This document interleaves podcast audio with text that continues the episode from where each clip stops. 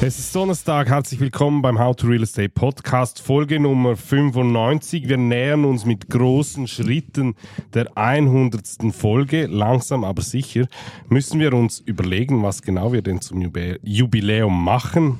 Ein bisschen Zeit haben wir ja noch und wenn ich sage wir, dann meine ich wie immer mein Gegenüber Crowder CEO Robert Plantag. Grüezi miteinander. Michael Mayer, mein Name, schön haben Sie eingeschaltet. How to Real Estate, der Immobilienpodcast mit Robert Plantag und Michael Mayer. Präsentiert von Crowdhouse und Propertunity.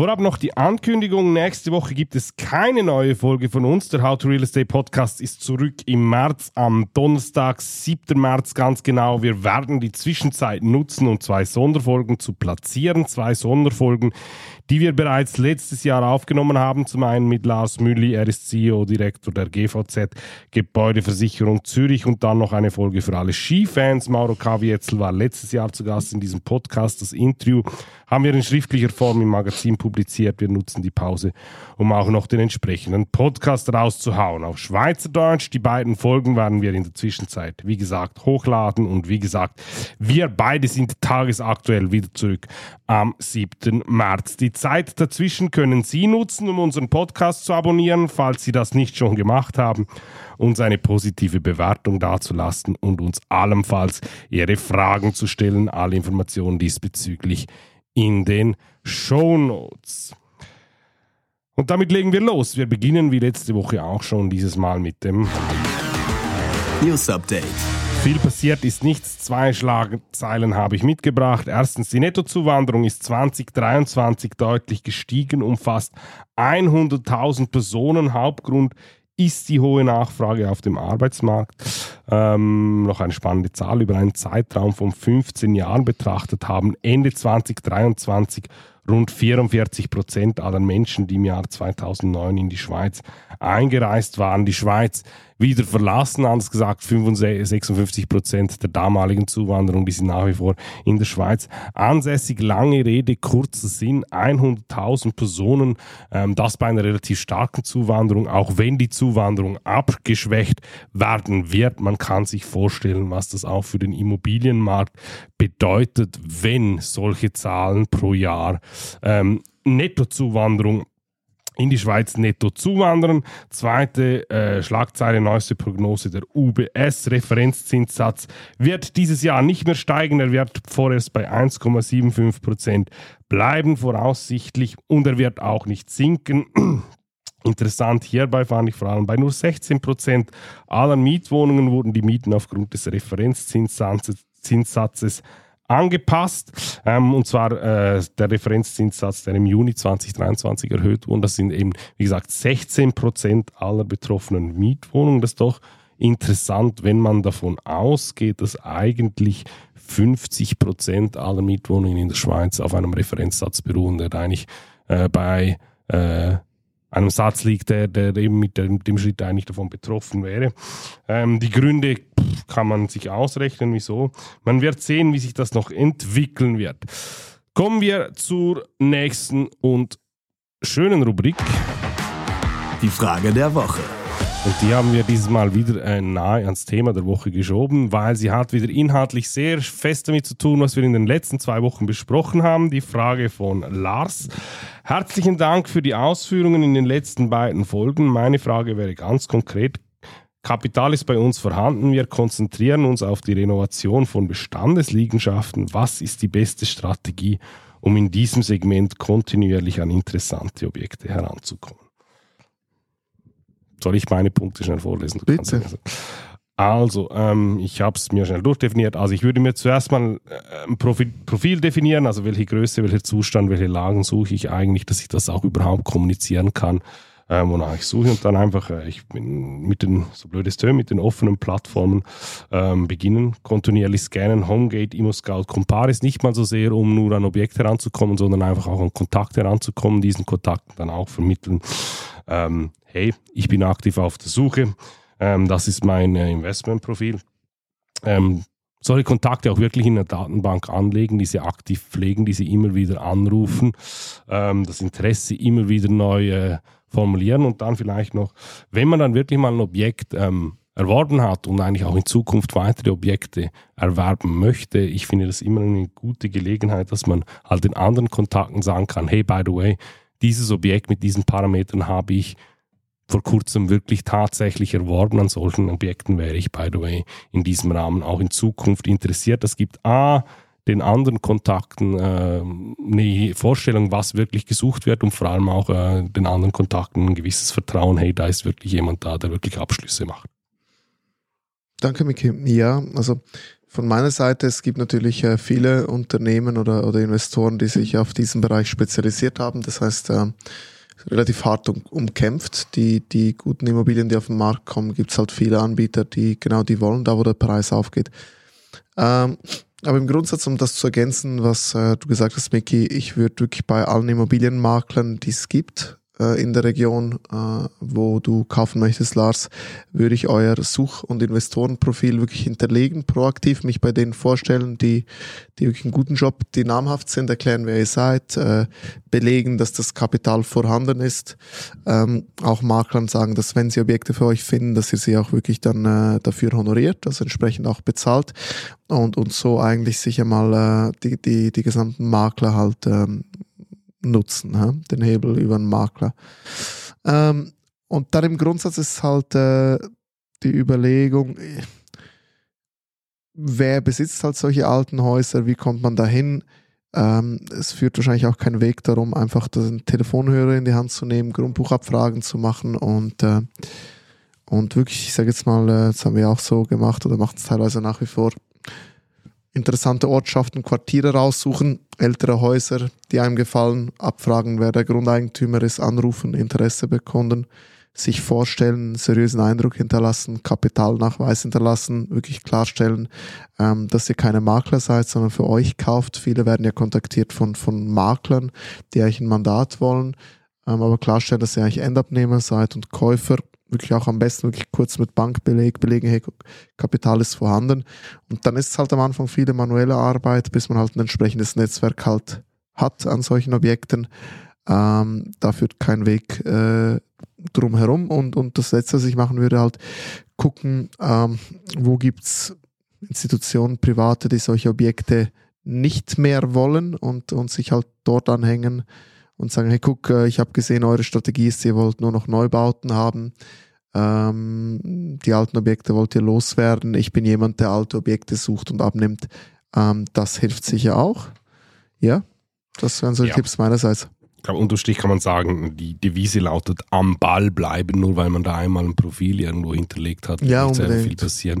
Ähm, und das tönt ja auch so, als dass das nicht ein Hobby wäre, sondern dass das äh, wirklich äh, äh, mehr in eine berufliche Richtung geht. Da Korrekt. ist es einfach so, da ist äh, solche Gespräche, solche äh, Telefonieren, solches Pflegen der Datenbank ist ein wesentlicher Bestandteil der wöchentlichen Arbeit. Kommen wir zum Thema der Woche. Und wir kommen zum letzten Teil unserer kleinen Serie Finanzielle Freiheit mit Immobilien. Wir haben gesagt, wir sprechen über zwei Ausgangsszenarien. In den ersten Folgen das Ausgangsszenario kaum bis wenig Kapital. In dieser Folge sprechen wir über ein anderes Szenario, Kapital ist vorhanden, wurde aber bis anhin noch nie wirklich in Immobilien alloziert. Anders formuliert der Einstieg ins lukrative Schweizer Immobiliensegment für Vermögende. Und da da vorab von mir die Frage an dich, gibt es diese Fälle tatsächlich, dass Menschen in der Schweiz vor einer Ausgangssituation stehen, wo sie sagen, hey, ich habe das nötige Kapital. Und wie gesagt, wir sprechen hier von einer halben Million mindestens, aber tendenziell eher von einer Million aufwärts. War aber bis anhin eigentlich noch nie wirklich auf dem Immobilienmarkt aktiv, denn ich sage es mal so, dass Immobilien in jedes diversifizierte Portfolio gehören, ist ja nichts Neues. Dementsprechend die Wahrscheinlichkeit, dass vermögende Leute damit durchaus ihre Erfahrungen bereits haben, ist ja nicht klein. Ja, also um deine Frage zu beantworten, erstmal ja, es gibt es gibt relativ viel. Äh, für jeden gibt es mal ein erstes Mal. Und es hängt ein bisschen damit zusammen, wie jemand zu seinem Kapital gekommen ist. Ähm, hat man es vielleicht geerbt, was ja in vielen Fällen passiert. Firmenverkäufe. Firmenverkäufe, was auch immer. Also ich sage jetzt mal, wenn man schon über Generationen äh, vermögend in, äh, oder Vermögen in einer Familie hat, ist die Wahrscheinlichkeit eher gering. ähm, dass man noch nie mit Immobilien Kontakt hat. In der Regel hat man dann eben Familienbesitz Immobilien und dann, ähm, jetzt halt immer der Unterschied, hat man quasi ähm, eine Affinität für Immobilien, gefällt einem diese Assetklasse oder macht man was anderes. Ähm, und halt auch da wichtig, weil es auch in der Vergangenheit, äh, viele waren halt immer häufig beim Banker und der Banker hat dann halt äh, Bankable-Produkte angeboten, nicht, äh, nicht äh, wirklich direkte Immobilien und, und für, das gibt's übrigens auch, auch bei Generational Wealth, dass die Leute halt dann indirekte Immobilienprodukte im Portfolio hatten, wie Immobilienfonds oder Immobilienaktien und eigentlich sagen, ja, ich bin ja in Immobilien exponiert. Weil was man nicht vergessen darf, und das haben wir ja schon mehrmals gesagt, dass eigentlich, weißt du, dieser direkte Immobilienbesitz, so schön das auch ist, mit sehr viel Aufwand verbunden ist. Und, und da können wir auch bei der Frage von Lars anknüpfen, genauso wie es schwierig ist, ähm, Umbau Projekte zu finden, ist es halt auch schwierig, so Projekte zu finden. Das heißt, es gibt schon viel, dass, äh, dass Leute zwar Geld haben, aber einfach noch nie eine Immobilie gekauft haben, weil es einfach noch nie dazu gekommen ist, sie den Anfangspunkt nicht haben. Und es gibt dann eben, der zweite Punkt ist, wenn man dann später zu Geld kommt und sich anfängt, Gedanken zu machen, wo investiere ich das dann, ähm, dann sollte man sich ernsthaft auch Gedanken über Immobilien als Assetklasse machen. Also, ähm, wir kennen ja den Fall tatsächlich und ähm, wir kennen sehr viele Leute, die eben genau an diesem Punkt sagen, ähm, angenommen, du stehst vor diesem Fall, ähm, aus welchem Grund auch immer, ähm, erstens mal, wieso denn überhaupt sich wirklich direkt überlegen und nicht sagen, okay, ich mache das äh, eben über indirekt, weil indirekt, wie gesagt, da, da ist wenigstens mal der, der Aufwand wegrationalisiert und wenn man sagt, okay, direkt, wie kommt man da irgendwie drum rum, eben diesen ganzen Initialaufwand zu minimieren und vor allem dann auch den ganzen Aufwand, der hintenrum entsteht, irgendwie zu minimieren? Ja, man kommt eigentlich nicht drum rum, es sei denn, man hat halt einen Dienstleister, wie jetzt zum Beispiel uns, der einem dabei hilft. Aber der Aufwand ist halt nun mal da. Es ist viel manuelle Arbeit, es braucht, es braucht entsprechende äh, Initialaufwendungen, äh, also Zeitressource, Geldressource. Ähm, und eben, also man kommt nicht drum rum, aber wenn es einem halt wichtig ist oder wenn man effektiv die Vorteile dieser Anlagekategorie erkannt hat und sie einem sympathisch sind, dann lohnt sich dieses Investment effektiv auch. Und äh, das haben wir halt viel, ähm, ich, also ich weiß nicht, so, soll ich ausholen, Micky? Ja, ja. Du hast noch hast noch fünf, sechs Minuten. Ja, also ich meine, wir haben ja häufig darüber geredet, äh, über die Vorteile von, von direkten und indirekten Immobilienanlagen. Und ähm, also ich wiederhole sie einfach nochmal, eine direkte Immobilienanlage, da hast du halt, vor allem wenn es Schweizer Immobilien sind, da hast du halt diese direkte Korrelation zu den Finanzmärkten nicht. Weißt du, du hast, du hast was Schönes, was in der Regel vermietet ist, was Mieterträge abwirft. Ähm, normalerweise wird die Schweiz auch nicht größer und, und wir haben es jetzt auch immer wieder von der Zuwanderung. Im Grundsatz, äh, ähm, glaube ich, gehen da viele Leute mit uns einig, dass eigentlich die Nachfrage nach, nach Land in der Schweiz und Immobilien in der Schweiz grundsätzlich eher äh, eine rosige Zukunft vor sich hat und das heißt effektiv Grundbesitz zu besitzen eine gute Sache ist. Und wenn man halt indirekt investiert ist, das heißt man hält Aktien von einer Immobiliengesellschaft, die kotiert ist, äh, und ich rede da jetzt nicht irgendwie von einer Immobiliengesellschaft, die man selber hat. Also das, das gibt, das haben wir auch schon diskutiert. Weißt du, wenn man selber eine über eine eigene AG oder über so einen Clubdeal oder so investiert, das ist ja nochmal ein anderes Thema. Da kauft man in der Regel mit einer Gesellschaft eine Immobilie. Das ist genauso gut wie direkter Immobilienbesitz. Da muss man nicht selber im Grundbuch sein. Aber ich rede jetzt wirklich von großen kotierten Immobiliengesellschaften, die große Portfolios haben oder Immobilienfonds von, von den großen Anbietern.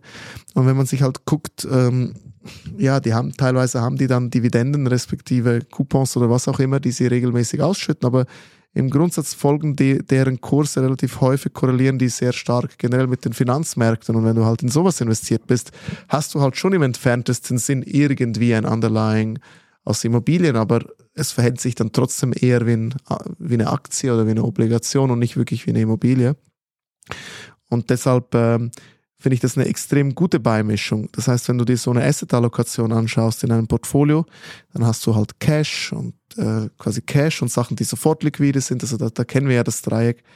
Ähm, und, und dann hast du Geschichten, die, die schnell liquide sind, wie, wie kotierte Wertpapiere. Und dann hast du halt Immobilien, die sind nicht ganz so liquide. Und, und wir reden ja immer wieder darüber, dass mittel- und langfristige Geldanlagen sind. Ähm, und die geben dir halt Stabilität ins Portfolio. Die geben dir diese wiederkehrenden Erträge und die geben dir auf einen langen Anlagehorizont meistens sehr schöne Kapitalgewinne.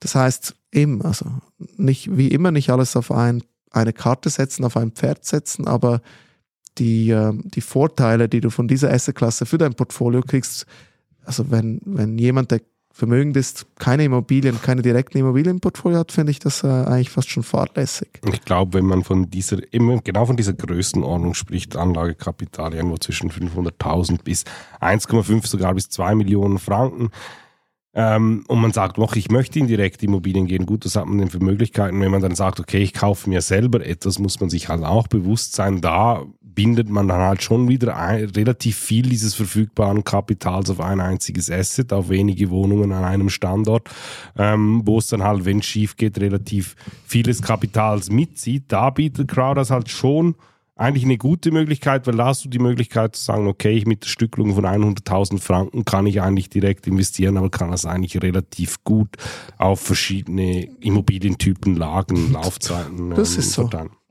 Ja, also deshalb ist ja die Nachfrage nach unserem Produkt und unserer Dienstleistung eigentlich so groß, weil wir nehmen dir halt verschiedene Probleme ab. Wir finden die Immobilie, wir analysieren sie, wir dokumentieren sie sauber und bei uns erwirbst du sie halt mit einem Mausklick.